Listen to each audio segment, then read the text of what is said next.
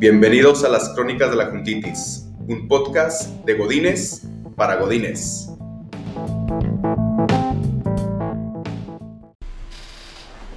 Hola, ¿qué tal? Pues bienvenidos a nuestro segundo episodio.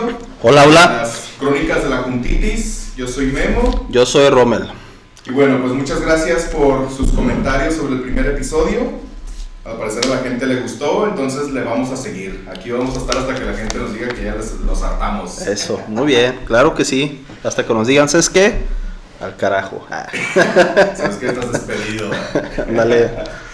Bien, y bueno, pues como lo prometimos, el segundo episodio se va a tratar, tapen los oídos a los niños, las grandes cagadas en Excel. Eso, todos hemos cometido este tipo de, de chingaderas en Excel.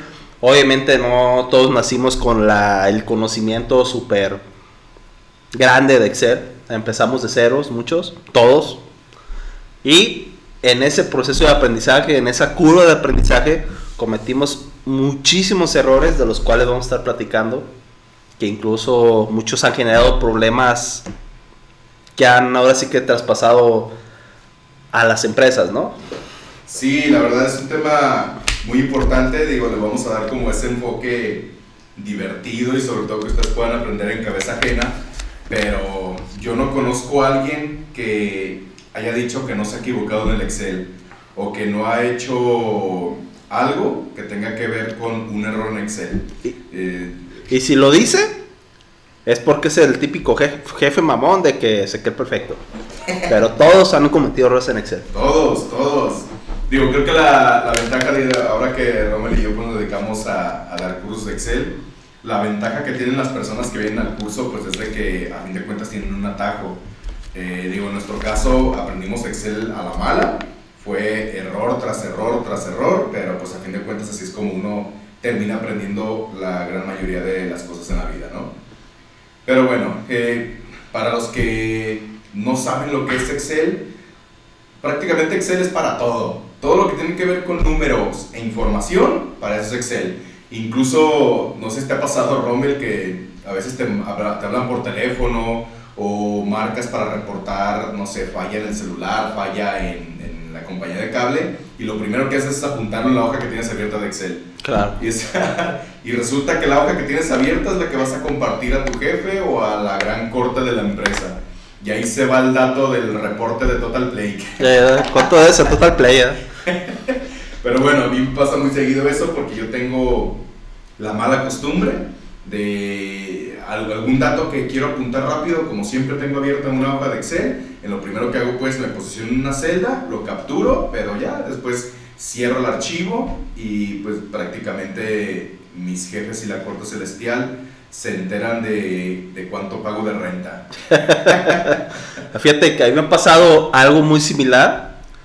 Eh, por ejemplo, abro un hoja Excel donde llevo todo tipo de capturas, no sé, finanzas personales, este, a lo mejor anoto contraseñas o algo y de la nada nomás tengo el archivo abierto y se me olvida guardarlo y ya nomás lo cierro y ya, ya después digo, ay, güey, ¿dónde dejé este dato? ¿Dónde lo guardé? ¿Dónde lo guardé? ¿Cómo se ve el archivo? Sí, ¿Sabe dónde quedó, no? sí, Pero totalmente. sí pasa ese tipo de cosas, este, y yo creo que Excel también es como que eh, algo que representa, digamos, al Godín, ¿no? O sea, si hablas de Godines, hablas del Topper, hablas de Excel, hablas de Martita de las copias, podemos hablar de Excel.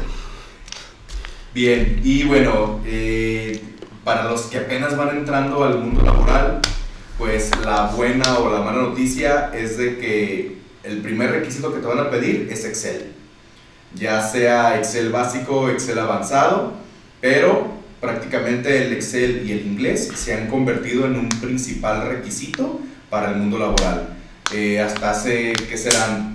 10 años, 8 años, pues era un plus el que tú supieras Excel.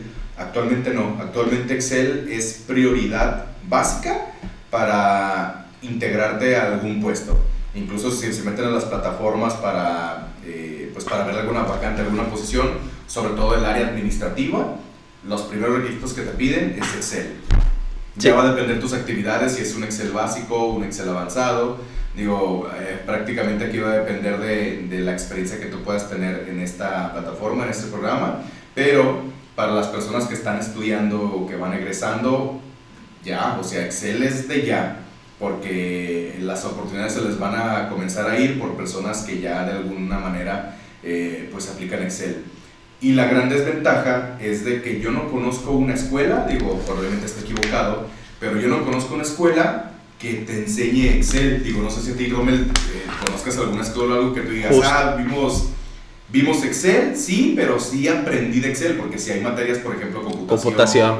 Este, no sé, informática administrativa, que, que sí ves de alguna manera Excel, pero terminas haciendo dibujitos, terminas haciendo tablitas, pero en realidad no ves aplicaciones que te puedan ayudar al sector laboral. Digo, no sé si tú conozcas alguna escuela, Rommel, que, que, que sí eh, tú sepas que, que sí ha enseñado Excel como se debe como tal. Justo eso te iba a comentar, Momo, de que lamentablemente nuestro sistema educativo, por lo menos el sistema público, y me atrevo a decir también muchas escuelas privadas, sí Excel te lo enseñan muy por encimita o en generar computación.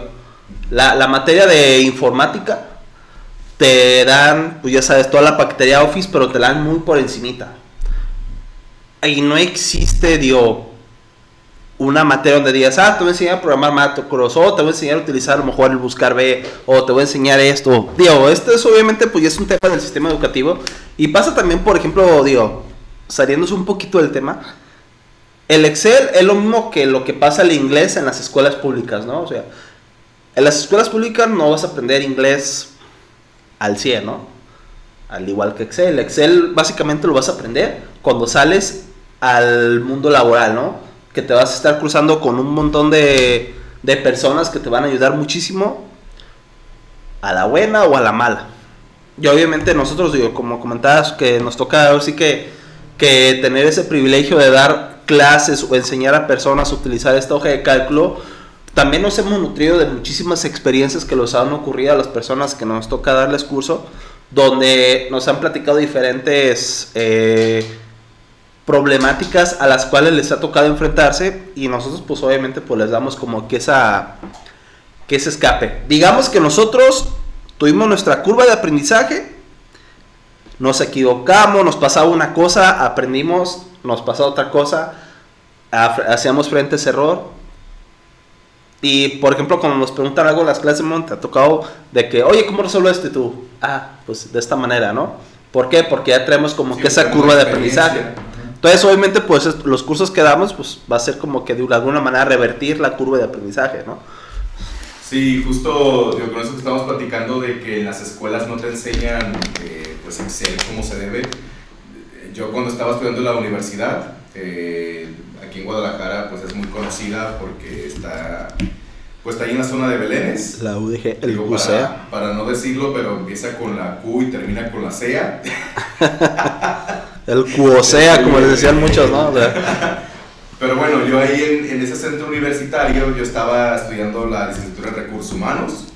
En su momento la licenciatura de recursos humanos, cuando yo estuve ahí, pues prácticamente era administración nada más que le llamaban, le llamaban de otra manera, pero eh, digo, parte de estas materias que, que, de alguna manera tenían que ser especializadas, teníamos una materia que era de, de, Excel, pero para ese entonces, cuando yo ya estaba pues en clase, yo ya traía un conocimiento base de Excel, porque cuando yo estaba estudiando en la universidad, pues a la par estaba trabajando y estaba trabajando con Excel. Claro. Entonces, eh, llega la maestra y nos dice, ¿quién sabe Excel? No, pues ya yo levanté la mano le digo, no, pues yo ya sé Excel. Dice, ah, ok, te voy a aplicar un examen, si lo pasas, estás exento. ah, ese, fue, mi, mi, adquisición de conocimiento de Excel. En la universidad, ¿eh? A nivel licenciatura. Pero bueno, la verdad, eh, yo creo que no es exento solo, eh, o sea, no, no es exclusivo de, de ese centro universitario, creo que en general no se enseña este tema de manera adecuada o no se le da la prioridad cuando, sobre todo, como les comento, si eres de área administrativa, que por lo general áreas administrativas es donde ya se, mínimo tienes, debes tener un conocimiento básico, eh, no se le da esa importancia o esa prioridad y cuando tú sales de la universidad todas las ganas de entrar al mundo laboral, pues te das cuenta de que no tienes Excel y pues te vas a tus puestitos de 5 mil pesitos de auxiliar y a, sacar Fíjate. copias. Fíjate, Hugo, que ahorita lo que mencionas y hice un poquito de memoria. Me ha tocado trabajar con personas egresadas de universidades top, eh, nivel UP, nivel Tec de Monterrey, egresados de materias de ciencias económicas administrativas y de verdad su conocimiento de Excel ha sido como que muy, muy chafilla, ¿no? Y te quería preguntar, vamos, no sé, este, compartir los dos esta pregunta. Ah, para ti, digamos, ¿cuál fue como que salimos a trabajar, ¿no? ¿Cuál fue como que el trabajo que te detonó a ti, que tú dijiste, ah, no vamos, aquí fue donde aprendí un buen de Excel? Sí, digo, muy buena pregunta. Digo, antes de ir con la pregunta, mucho ojo, no estamos diciendo que las escuelas sean malas con eh, el UCEA, la UP, el TEC, pero las personas con las que nosotros hemos eh, pues interactuado no traen conocimiento en Excel. Correcto. Entonces, eso no quiere decir que la escuela sea mala porque a nosotros no nos consta el plan de estudios, pero sí nos consta que nos hemos topado con personas que vienen tanto de universidades públicas como privadas que no traen nada de conocimiento. Eh, y en cuanto al- a la primera experiencia como tal que yo tuve de Excel donde comencé a aprender, fue justo en mi primer trabajo formal. Porque si recuerdas, pues cuando íbamos a, a la prepa eh, nos dedicamos a encuestar, pero pues no era un trabajo formal, te pagaban por encuesta realizada. Este, y te pagaban el doble por encuesta inventada. Ah, no, no, no, nunca inventamos, nunca inventamos encuestas. este, entonces cuando fue mi primer trabajo formal fue una, una outsourcing y yo comencé como capturista. Entonces lo que lo que, lo que mm, en mi trabajo como tal, el nominista me pasaba todos sus recibos, todo lo que tenía que ver con papeleo de la nómina y ya yo los iba acomodando. Ajá. Este, súper interesante mi, mi trabajo. Bien divertido, ¿verdad? Ah, sí, imagínate así, este, archivando papeles y recibos de nómina, wow. Pero bueno, el que era mi jefe, que era nominista, se salió de la empresa, renunció, entonces me dieron la oportunidad a mí. Y eh, en ese puesto de nominista fue cuando yo comencé a aprender Excel. Y bueno, aquí agradecerle y espero algún día no pueda escuchar esta parte porque ya perdí contacto con él, pero se llama Joel, Joel Ajax. Él fue mi, no, no fue mi primer jefe, pero sí fue la primera persona a la que le aprendí muchísimo sobre Tu cómo Sí, sí, sí, digo, a fin de cuentas terminas aprendiendo a todos tus jefes y hay algunos en los que les aprendes eh, de cómo no hacer las cosas y otros a cómo hacer las cosas. Y justo eh, Joel fue el, el que me comenzó pues a instruir en esta parte de Excel. Incluso, eh, o sea, creo que la base para cualquier actividad que haces es algo que te apasione. Y en su momento a mí no me apasionaba Excel. Yo me acuerdo cuando él me estaba capacitando, me dormía, güey, o sea, me daba vergüenza porque, eh, aparte nunca he sido bueno como para tener esta disciplina de dormirte temprano y para levantarte temprano. Entonces yo me acuerdo que me comenzaban a explicar, a mí si alguna vez me vas a explicar algo, me tienes que poner a, a picarle. Ajá. No me expliques y yo sin hacer nada. Exactamente. Me, me aburro. Entonces me acuerdo que él eh, me, pues me empezaba a explicar, me acuerdo mucho porque la primera función que yo aprendí fue la del buscar B. Eh, entonces me estaba explicando cómo hacía la función del buscar B y yo a través de la cita recargaba la pared. Pero no lo hacía adrede, pues es que es lo que te digo, o sea, no, no tenía esa disciplina de, de, de acostarme temprano para pues, estar activo pues, el- al siguiente día, estar al 100. Entonces me explicaba las cosas, pero me las explicaba pues él picándole, él moviéndole, pues yo nomás estaba atrás de él así como, este, eh, como hombre de compañía. Ajá. Y, pues sí había ocasiones veces de que te, se te cierran los ojos, eh, de que así, que que estás rezando, de que no manches, no, no, que no se cierren los ojos y ya, como que de repente se te cierran los ojos, tú no te das cuenta, pero ya cuando abres los ojos ya ves que está volteando contigo, o ya viste que pasaron cinco minutos o que ya te dejó de explicar, y tú así, ah, sí, sí, no, todo bien, sí, perfecto, pásame el archivo, güey. Pero bueno, esa fue mi, mi primera experiencia y a partir de ahí eh, comencé a manejar lo que fueron funciones, sobre todo funciones que tienen que ver con validar información, porque yo estaba manejando prenómina.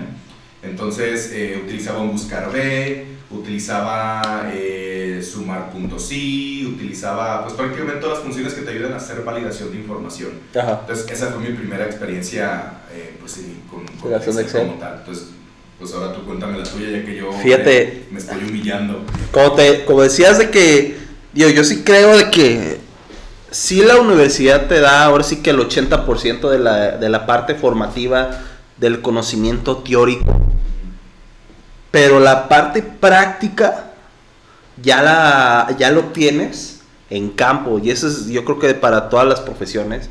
Eh, digo, aclarar un poco el punto que se platicó ahorita del tema de, de las escuelas.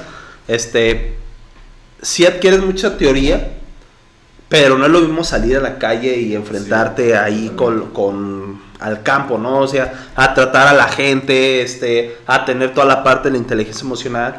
Y igual en, en la escuela, o sea, a lo mejor sí nos dieron clases de computación muy buenas y yo creo que estuvimos eh, en una de las mejores este, escuelas en cuestión de, de, de- de- materias o Sí, de, aprovechamiento. de aprovechamiento a nivel Jalisco, o sea, que es el CETI Colomos, Que empieza con C y termina con T. y Co- y Colomos. ah. Y Colomos abajo. Este, digo, esa escuela, tú sabes que esa escuela, híjole, ahí sufríamos, pero a nivel técnico salimos muy buenos, o sea, Sí, te, te cambia tu lógica, tu forma de pensar. Fueron unas frieguizas porque literal no teníamos vida social. Digo, no es que fuéramos bien pues, ya. pero eh, sí, literal era 3 de la tarde llegar a tu casa y ponerte a hacer tarea y al siguiente día ya ibas a, a clases. ¿no? pero era mucha teoría y mucha práctica, pero una práctica leve, ¿no? Pero ya cuando salimos al, al- al mundo laboral es donde nos enfrentamos realmente con los problemas de verdad y con la gente que, que te puede mentar la madre porque la riegas, ¿no? O sea, y digo, yo tuve dos personas que yo sí las considero mentoras en cuestión de, de Excel, de que sí me enseñaron cosas que yo me quedé así como que, wow. Ah, gracias, Ramón. ah, no, no, no, no soy Ah, mira. Ah, no mames. bueno, amigos, nos vemos el próximo episodio. No, fíjate, curiosamente esas dos personas que me enseñaron un buen de cosas de Excel, los dos eran chilangos. O sea, eran dos personas que que de verdad eran una eminencia y algo que a mí me impresionaba uno de ellos era de que yo lo había trabajando en su computadora y en chinga nomás presionando el teclado, tuc, tuc, tuc, no utilizaba para nada el mouse. Eh, y ya veía, pues, ¿qué andas haciendo? ¿Es capturando en Word o qué pedo? Y el güey no andaba en Excel, donde andan trabajando con números, pero para nada utilizar el teclado. Ese güey se conocía todos los comandos habidos y por haber de, del teclado de Excel, ¿no? Y fue una de las primeras cosas que me empezó a enseñar.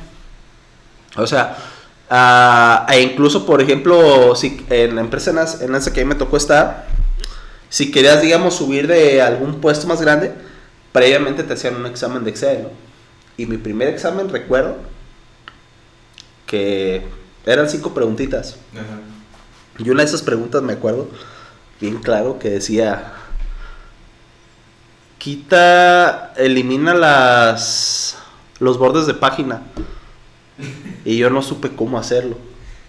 Y la otra pregunta que decía era, inserta filtros. No sabía cómo hacerlo. Acá poniéndole una sabanita a la computadora. No, neta, yo lo que hacía para que no se vieran las líneas de la de las celdas, Literal, pinté toda la celda de color blanco. Y no, pues mal, obviamente, ¿no? Pero digo, en esa empresa, de verdad, este tipo de personas que sí, sí me potenciaron muchísimo. Ahí llegué hasta a estar como coordinador de cobranza y ahí era puro teclado, puro teclado. Y tenía compañeros de que yo, oye, güey, ¿cómo lo hago para hacer esto? Ah, pues haz este comando. Ah, órale, chido. Entonces ahí fui como que adquiriendo muchísimo conocimiento. Y el otro, el donde también agarré muchísimo este know-how de, de Excel, fue cuando estuve trabajando para, para una empresa que hacía, que maquilaba toda la parte de procesos de auditoría financiera, ¿no? Ahí también tuve personas que me ayudaron muchísimo en mi desarrollo, en mi desarrollo profesional. Pero ahí yo entré ya con un conocimiento, ¿no? Con un background y ellos me complementaron y ahí fui como que ahí exploté muchísimo en, en conocimiento de Excel, ¿no? Sí.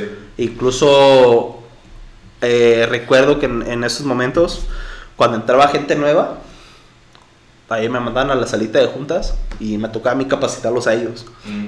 Entonces, yo creo que este tipo de personas sí te ayudaron muchísimo para que te fueras desarrollando y digo, les agradezco muchísimo.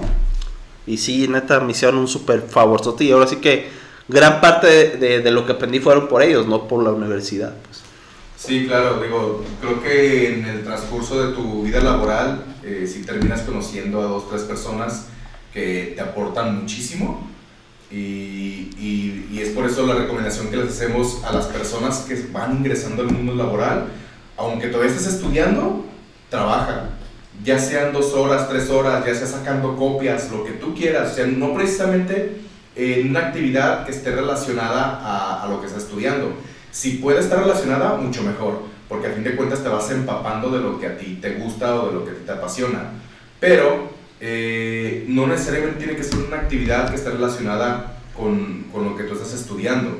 Aquí el punto es de que tú te vayas empapando del mundo laboral y que estés obteniendo experiencia. Digo, creo que a fin de cuentas, digo, y es opinión personal, aporta muchísimo a tu currículum que tú tengas experiencia en diferentes campos Ajá. que no precisamente sean de tu expertise. Claro. Entonces, si tú estás estudiando para, no sé, recursos humanos, te va a aportar muchísimo que tú tengas experiencia en una empresa financiera, que, te, que tengas experiencia en, en, una empresa de logística y a fin de cuentas cuando ya tengas una oportunidad en la cual sí está relacionada eh, a tu área que te apasiona, vas a tener esa expertise de otros campos que no están relacionados directamente, pero a fin de cuentas te abren un mayor panorama de oportunidades. Sí, digo, también obviamente cuando estamos saliendo de la universidad, aquí en México se da mucho el caso, el, el típico de que, ah, necesito una persona recién egresada este, con 10 años de experiencia, ¿no? Hasta sacan el meme, ¿no? O sea, sí. va muy de la mano a lo que dice Memo, ¿no? O sea, y va a haber muchas empresas que a lo mejor sí te van a contratar, pero te van a pagar a lo mejor muy poco eh, a nivel dinero, pero a nivel aprendizaje vas a adquirir muchísimo conocimiento. Digo, a mí personalmente me tocó estar en una empresa de esas que te pagan muy poquito, pero en cuestión conocimiento, híjole, yo creo que son esas empresas que hasta dirías, yo quiero pagar para estar en una empresa, un día en esa empresa y ver cómo trabaja. Yo estuve en esa empresa dos años y es donde agarras muchísimo conocimiento. Entonces, como dice sí vale mucho la pena trabajar y al mismo tiempo estar estudiando. ¿Para qué? Para ir agarrando experiencia y la vayas relacionando con lo que estás estudiando. Sí, exactamente. Eh, digo, a mí me pasó, no quiere decir que lo que voy a decir todos lo hagan o sea lo bueno, pero es a fin de cuentas mi experiencia personal. Yo en mi caso no me titulé, no tengo un título universitario, solo terminé mis créditos y, y ya y listo, pues ya, ya estaba de alguna manera insertado en el mundo laboral. Pero eh, mi carrera me la aventé en cinco años, cuatro y medio, cinco años, y tenía compañeros que comenzaron conmigo en la primera generación, en la cual la carrera se la aventaron en tres años prácticamente todo, todo el día se la pasaban en el centro universitario, entonces la, la carrera pues la terminaron más rápido. Se titularon, pero eh, como experiencia, esas mismas personas que se titularon dos años antes que yo, me marcaban para pedirme consejos o para decirme qué procesos debían de aplicar de acuerdo a lo que estaban ya, eh, eh, pues, en cuanto a sus actividades en su, en, su puesto o en las actividades que llevan en una empresa. Ahora, de nuevo, no quiere decir que eso tenga que ser, porque la idea es de que sí te titules, porque a fin de cuentas creo que, aunque actualmente siento que ha perdido un poquito ese valor de que seas titulado o no en algunas carreras, porque algunas empresas ya están fijando mucho, mucho más en las habilidades o en el expertise que en un papel, pero aún así el papelito habla. Entonces, si tú tienes un título, si traes experiencia laboral cuando egresas, pues traes un valor agregado a diferencia del resto de las personas. Sí, claro, tío, y como dicen por ahí, pues debes de agarrar calle y colmillo, pues. Yo uh, voy a hacer el comentario de una carrera, ¿no? De que a nivel, digamos, godín, oficina, me tocó trabajar una empresa donde había abogados que decíamos que eran abogados de escritorio que solamente ellos estaban acostumbrados para este estar en su escritorio y ya, ¿no? Pero obviamente hay carreras que necesitas estar en la calle, necesitas conocer cómo se hacen los trámites en la calle. Por ejemplo, la carrera del contador, ¿no? O sea, la carrera del contador tienes que saber cómo moverte en, las oficinas del SAT, tienes que saber cómo sacar citas, tienes que saber este, cómo utilizar la plataforma del SAT, este, a nivel RH también, tienes que saber cómo, eh, en caso que quieras finiquitar a alguien, cómo está el tema de ir a conciliación de arbitraje, etcétera, etcétera, etcétera. Este tipo de cosas no te las vas a hacer en la universidad, tienes que estar en la calle para practicarlas. Entonces, sí es bien importante practicar Y obviamente, pues, si eres universidad, agarrar un trabajo de practicante, adquirir conocimiento y ya después cobra el bien, ¿no? Sí, claro. Yo creo que todas aquellas personas que no cuentan con una responsabilidad financiera, creo que tienen toda la oportunidad para aplicar lo que estamos comentando. Ya cuando tienes una responsabilidad, por ejemplo, no sé, tus papás o algún familiar que esté enfermo, Hijos. cuando ya tienes hijos, cuando ya estás casado, eh, pues prácticamente es la oportunidad, eh, no sé, la que ofrezca a lo mejor algún, algún eh, monto un poquito mayor a lo que tenías, o sea, ya comienzas a ver otras cuestiones que no precisamente tienen que ver con tu aprendizaje sino donde más te paguen, donde haya a lo mejor eh, más cercanía en cuanto a, tu casa, entre otras cosas. Entonces, para todas aquellas personas que no tienen un tipo de responsabilidad financiera como las que comentamos, aprovechen y obtengan toda la información respecto a, al mundo laboral. Y justo como lo hemos venido comentando en estos últimos minutos, aunque no sea relacionado a tu carrera o a lo que te apasiona, empápate de esos procesos porque te van a ayudar muchísimo. Es correcto. Muy bien, Romel. Pues bueno, pasamos entonces a la parte divertida, a la parte de nuestra humillación. A ver. ¿Cuáles han sido tus mayores cagadas en Excel? Yo tengo dos y las dos las voy a contar, pero pues inicia tú y luego te sigo yo. Yo recuerdo, digo, obviamente he tenido muchísimas. Este, como les comentaba, pues yo empecé de, de, ceros y era un pendejillo ahí en Excel. Este, pero la neta, yo creo que la que más me impactó y más porque dices, ok, cometes un error, pero no sale de, de tu lugar o de tu escritorio, sí. ¿no? Pero yo creo que cuando tu error impacta en otras áreas sí, o impacta fuera de la empresa, sí. es donde dices, ay cabrón.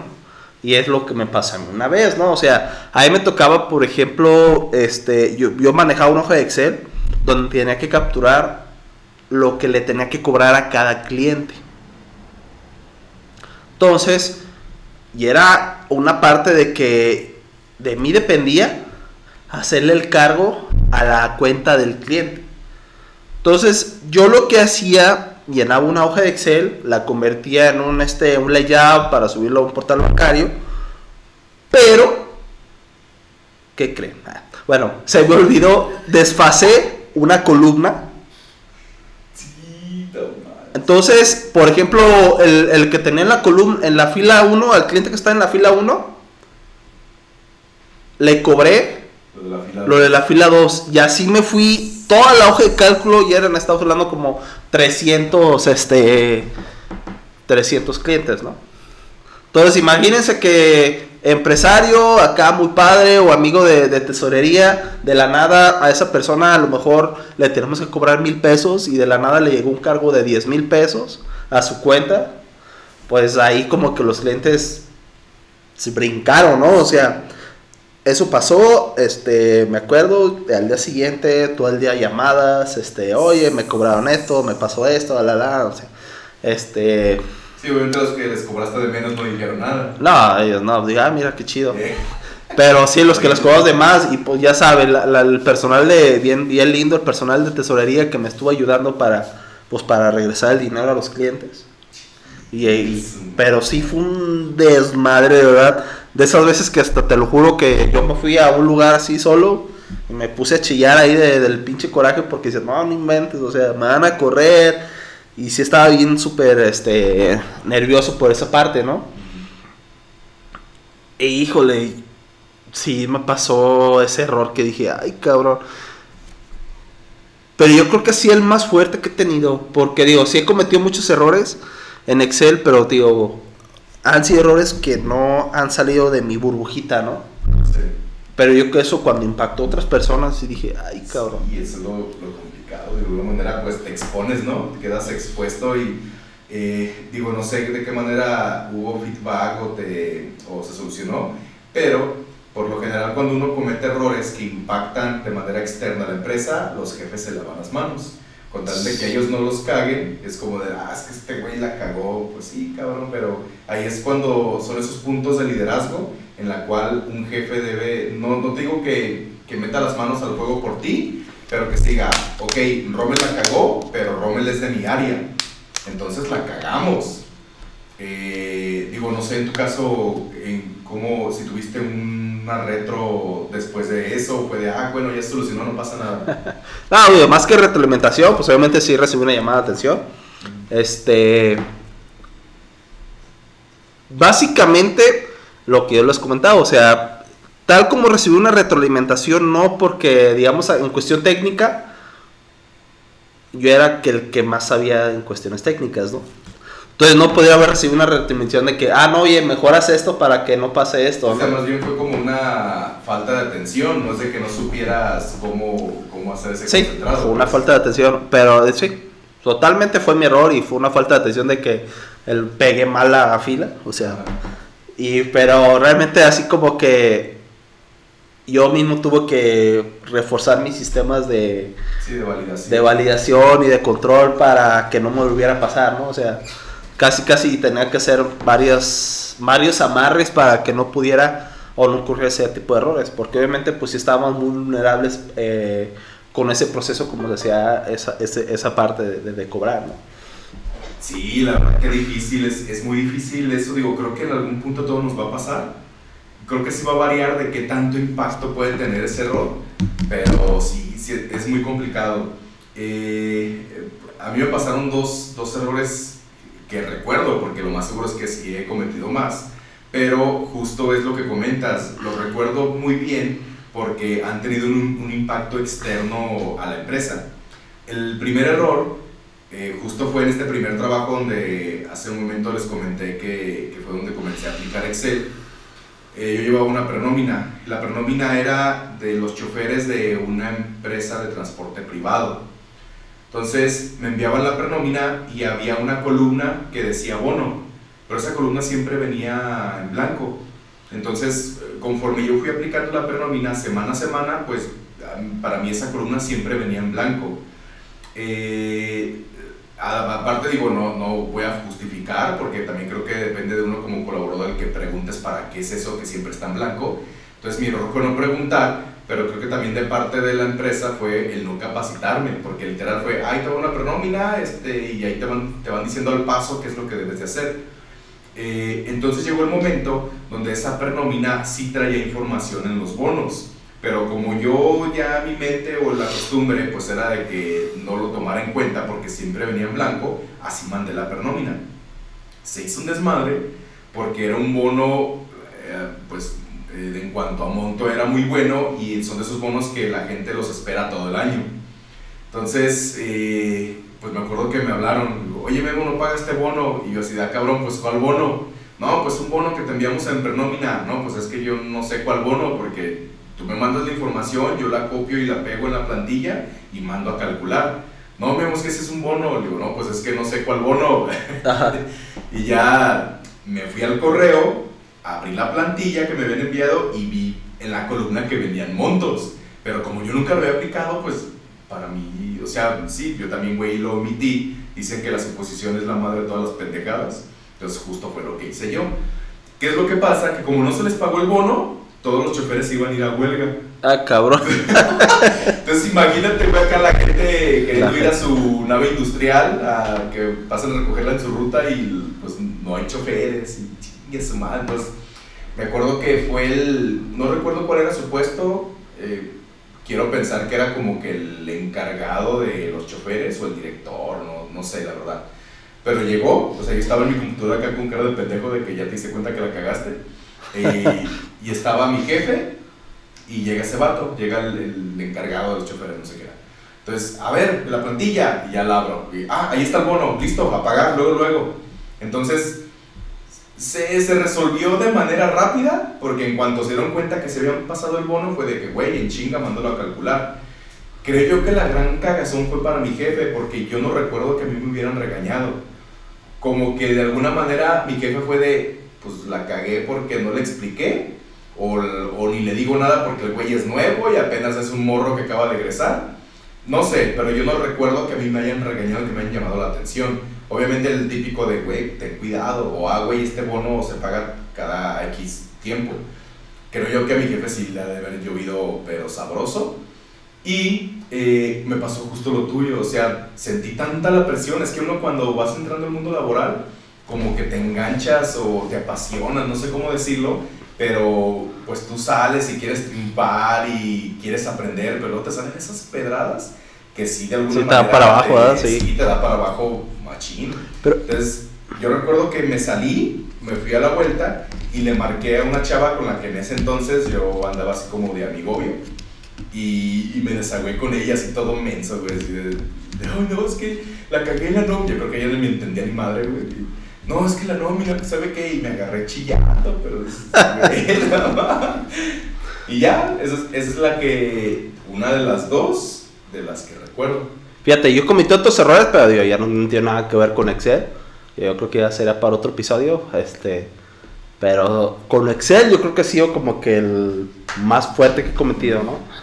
Este, y digo, pues ¿qué nos queda? Pues ahora sí que pues, aguantar vara, ¿no? Yo creo que aquí la lección es de que los que nos escuchan obviamente van a cometer errores, o sea, somos seres humanos, pero lo peor que pueden hacer es de que no reconozcan su error, ¿no? Sí. O sea, de que si ya hay, porque créeme, cuando un jefe llega contigo y te dice, oye, la cagaste aquí, en ocasiones sí se va a equivocar el jefe, ¿no? Pero no le quieras ver la cara de decirle de que no, yo no hice nada, no, o sea, O fue la culpa del otro. ajá, o sea, o el sistema, no sé, ¿no? Esa es frase O típica, ¿no? O sea, no, es que falló el sistema. Sí, este, yo tengo una frase que justo uno de, hablando de los mentores, una de las personas a las que las aprendí mucho me decía que era que a los jefes no les tienes que llevar problemas, les tienes que llevar soluciones. Entonces, esa es una gran frase que me ayudó mucho porque eh, cuando surge un problema no tienes que compartir el problema, sino surge el problema y tienes que comenzar a crear soluciones. En cuan- entonces, cuando tú expresas o compartes el problema es porque ya traes plan B, plan A, plan C y plan D de cómo solucionarlo. Y no nada más llegas y, ay, es que la cagué. No, pues a ver, cabrón, ok, Pero- la cagaste, ni modo. no- no ¿De qué no- manera lo solucionamos? ¿No te ha pasado que en empresas, obviamente cuando existe ya alguna, algún tipo de discordia entre compañeros, Sí, entre y ellos. el se andan compañero, el compañero A le encuentra un error al compañero B, Sí. Entonces el compañero A lo que quiere hacer nomás es, Sí, cabrón, te, exhibirlo, te es- quiero exhibir, eres un pendejo, la, la, la, la, la, y en vez de enfocarse en la solución, se enfocan más en el problema. Sí. Entonces, yo creo que ahí también, digo, inevitablemente se van a encontrar con este tipo de compañeros. Fíjate que sí, pero yo creo que también es parte del jefe. O sea, si yo tengo un compañero tóxico que el güey solo me está exhibiendo o literal solo dedica su tiempo a, a estar identificando quién se equivoca no, pues yo como encargado de área, es Ujú. como, a ver cabrón, tú te me pones a hacer esto, tú no tienes por qué meterte en estas cosas, no tienes por qué andar exhibiendo. Eh, creo que aquí el problema es cuando el jefe está del lado del que anda de tóxico. Este va a estar en el siguiente. Entonces, otro cuando tus tema. compañeros y tu jefe directo andan de tóxico, pues ahí sí, ¿cómo le haces? Sí, digo, me ha pasado mucho, ahora sí que hablando del- de, de las juntitis, de que mucho en las juntitis se da muchos tipos de casos, ¿no? De que, no, yo no hice nada. No, ese güey la cagó.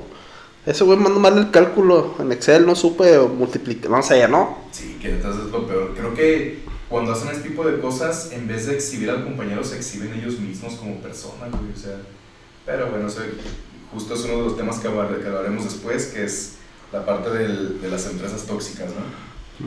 Pero bueno, eh, el, segundo, el, el segundo ejemplo, la segunda experiencia que me pasó a mí, eh, un tiempo donde estaba trabajando para una agencia de investigación de mercados y eran eh, épocas de, eh, de elecciones. Por lo general, cuando son épocas de elecciones, pues eh, varios candidatos o varias empresas privadas, pues les interesa hacer estudios de mercado para saber pues cuál es el ¿Cómo nivel va de la conocimiento, este, intención de voto, entre otras cosas. Pero bueno, eh, yo en ese entonces era, si mal no recuerdo, coordinador cuantitativo. Lo que hace el coordinador cuantitativo, pues es prácticamente estar en levantamiento de campo, o sea, hacer- haciendo encuestas, coordinando las encuestas, supervisando a los encuestadores, recolectar la información y eh, de alguna manera, pues, eh, administrarla para que pase al reporte. Entonces, Cuando yo ya tenía la información capturada, hice una tabla dinámica. La tabla dinámica es una herramienta muy buena en Excel que te ayuda a resumir información y te ayuda a analizar información. Pero en la tabla dinámica, cuando tú manejas porcentajes, te redondea los porcentajes. Ajá. Entonces, hay ocasiones en la cual si tú haces la sumatoria de manera manual, te da 99%, te da 101%. Entonces, la gran cagada que yo hice fue que hubo una pregunta en específico que yo mandé el porcentaje directo de la tabla dinámica, no lo hice manual la sumatoria. Ajá. Cuando haces la sumatoria manual, pues ya identificas a lo mejor quitar o poner un 1% a aquella categoría que, que no es de tanta prioridad para que te dé el 100% y pues no hagas ruido a la hora de presentar los resultados. Aquí el, el gran inconveniente fue que los resultados los presentamos en un canal local de televisión. Entonces, nadie se dio cuenta, o sea, yo pasé la información, mi jefe la, la revisó, todo bien. Y cuando estaban en la presentación, así todos emocionados, cada quien desde su casa, porque estamos viendo al director de la empresa, junto con el, el pues, de las noticias, Ajá. estaban presentando la información, el director platicando cómo fue la metodología y de qué manera se revisaron las cuestiones. Porque eso sí, o sea, el, el trabajo se hizo bien, pero la bronca fue eso a la hora de, de, del dato, pues compartirlo.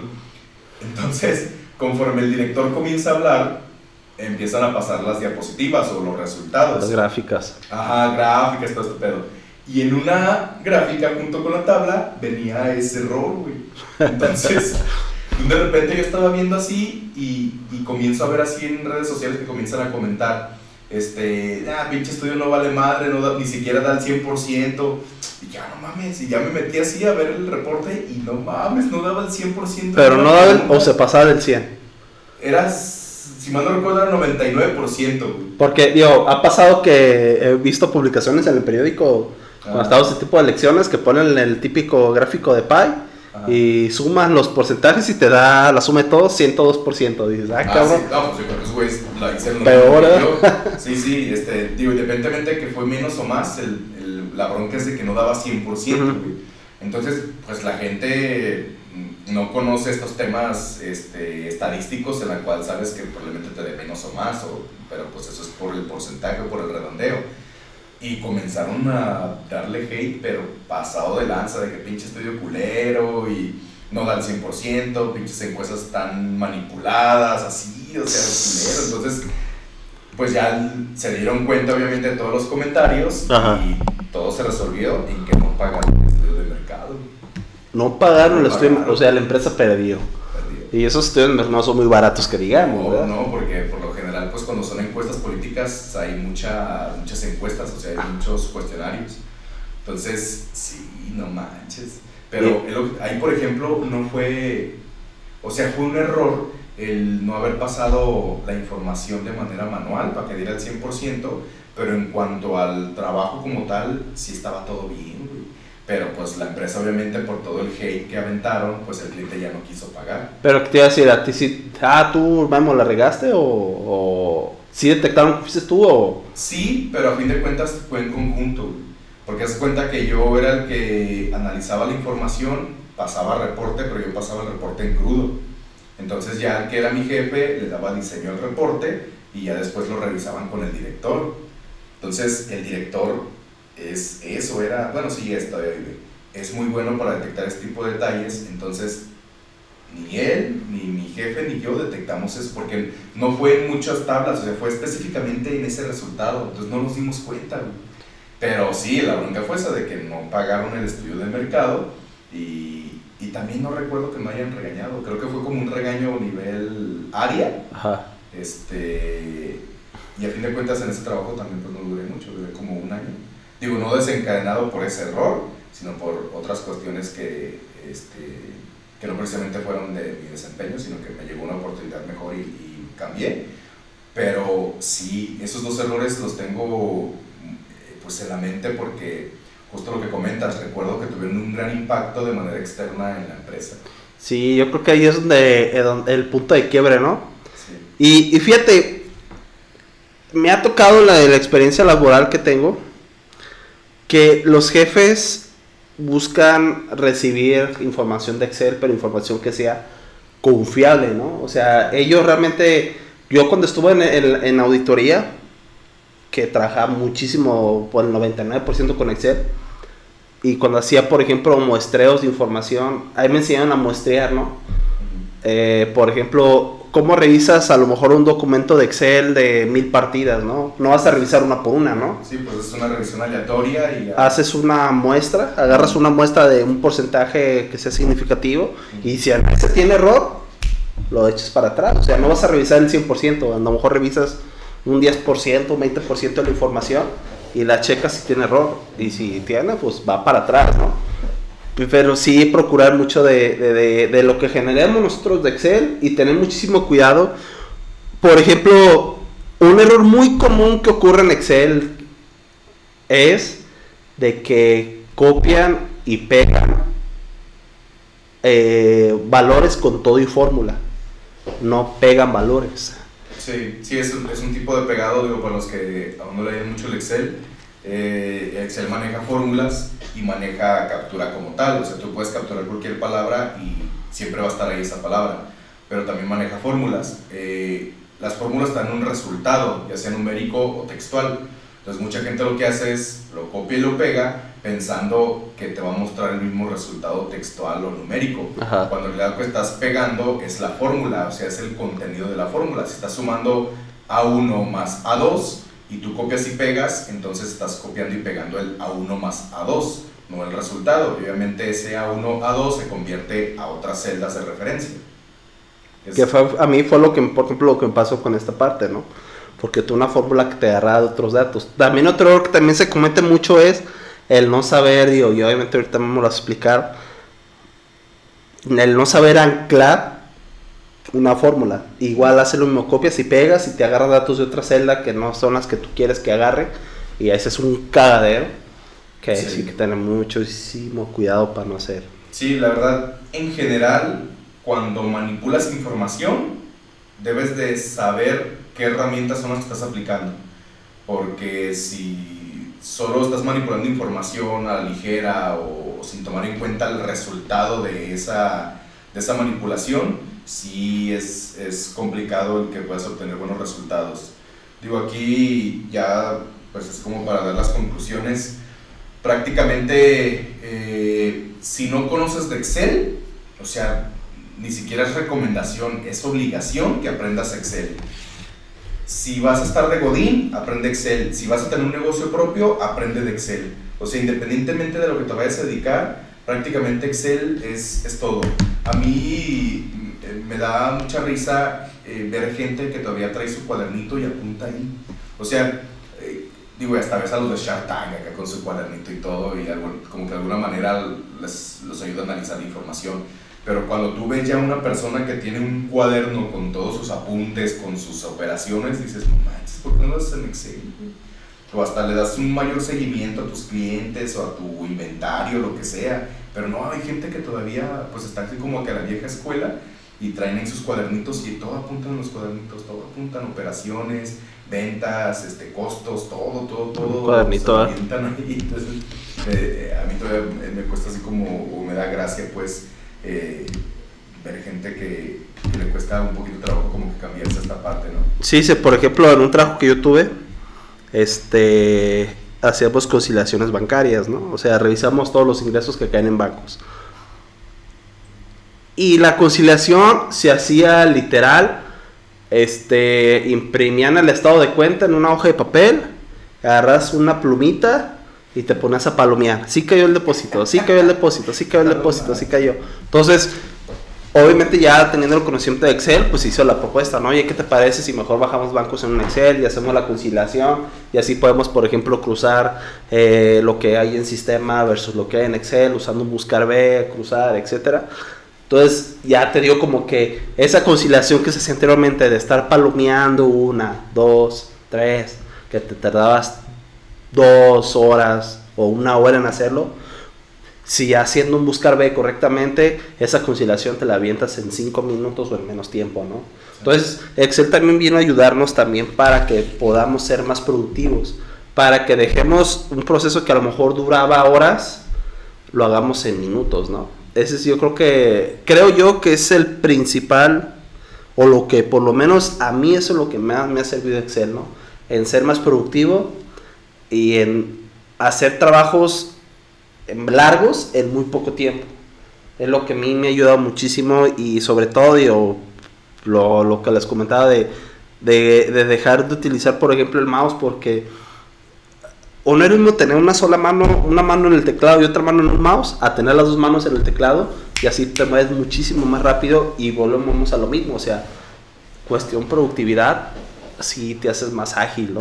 Sí, sí, totalmente. Entonces, bueno, pues la recomendación es esa. Eh, independientemente de lo que te vayas a dedicar, ya seas empleado o empleador, Excel es obligatorio para, para cualquier cosa, para eh, cualquier actividad a la que te vayas a dedicar. Y la otra es que si ya tienen una base en Excel, sigan practicando Excel. A veces el Excel es muy de, de curiosidad. Es, sabes, también de picarle y de, a ver, ¿para qué es esto? Le picas, me meto a Google, eh, YouTube, uh, me meto a un curso. Entonces, eh, ese es el punto. En realidad yo no conozco a nadie que domine al 100% Excel, porque Excel, eh, a fin de cuentas, tiene herramientas, pero Excel no es de herramientas, es de aplicaciones. Tú puedes saber aplicar un filtro, tú puedes saber aplicar un orden de datos, un formato condicional, digo, entre todas las herramientas que tiene. Sí, ya sé cómo hacerlo, ya sé cómo lo aplicar, cómo, cómo aplicarlo, cuál es el proceso de aplicación. Ahora, ¿a dónde lo dirijo? O sea, si yo soy administrativa, ¿cómo voy a aplicar estas herramientas? Si yo soy ingeniería, ¿en dónde voy a aplicar estas herramientas? Si yo tengo un negocio, ¿cómo voy a aplicar estas herramientas? Y eso es lo que enriquece el Excel. El Excel tiene miles de aplicaciones que ustedes pueden eh, utilizar, sobre todo para lo que comenta Rommel, para ser más productivo, para si un proceso me tarda en hacerlo una hora, hacerlo en media hora, para automatizar procesos, si hay, si hay algún proceso que yo aplico a diario, de qué manera yo puedo automatizarlo para que no lo esté haciendo diario, sino que prácticamente solo sea actualizar la información y en automático que quede todo mi proceso. Entonces, he ahí la, la, recomendación. Conozcan Excel, eh, aprendan Excel y para los que ya tienen esta base, sigan practicando Excel y sean muy curiosos con el Excel, porque a fin de cuentas pues va a terminar abriéndote oportunidades laborales o si eres eh, parte de un negocio o tienes un negocio propio, te va a ayudar a quitarte carga operativa para que te dediques a desarrollar nuevas ideas, a, a tu negocio, sí, claro. Pues, tu negocio. Entonces, eso es lo que yo puedo decir de mi parte. No sé, Romero, ¿tú quieres comentar algo ya para cerrar? Pues por último, digo, obviamente, como comentas, Excel tiene miles de funciones, pero también puedes crear tú miles de funciones. Incluso Excel ya este por ahí ya se ya dice por ahí de que Excel ya es oficialmente sí, un lenguaje de programación entonces ¿qué queremos decir con eso? que tú a través de, de, lo que tú quieras de tu imaginación y de tu conocimiento tú ya puedas crear una función que realice X proceso ¿no?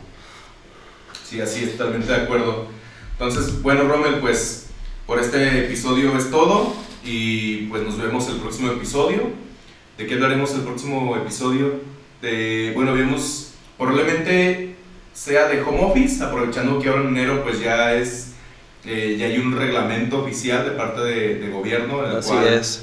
Eh, las empresas se deben de ocupar por las herramientas eh, de las personas que están haciendo home office, o hablaremos de violencia laboral, uno Ok. de estos dos temas.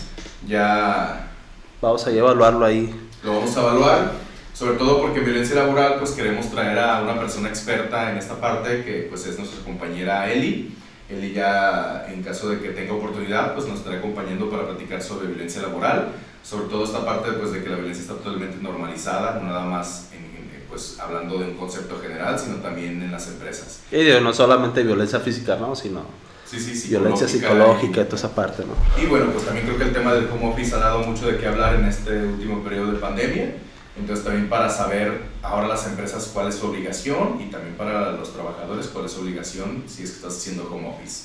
Muy Y bien. bueno, Robert, para terminar, ¿qué canción nos recomiendas? ¿Qué canción escuchabas cuando lloraste aquella vez? ¿Qué, qué escuchaba en ese tiempo?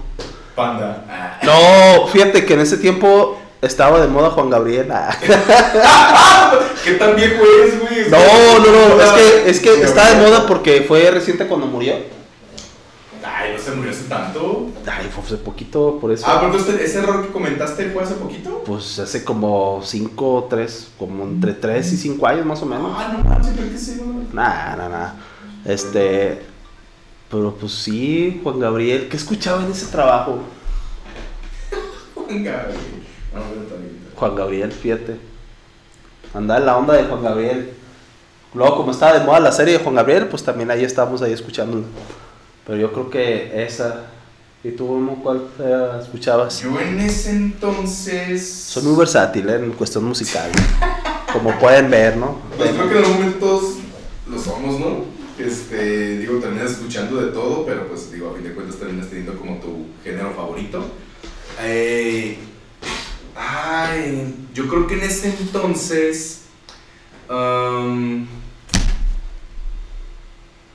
probablemente estaba con Kings of Leon. Yo creo que comenzaba con los Kings of Leon. Y de las primeras canciones que me gustaron de ellos, no fue la de Sex on Fire, eh, porque es como que la de cajón, así de- Fue una que se llama.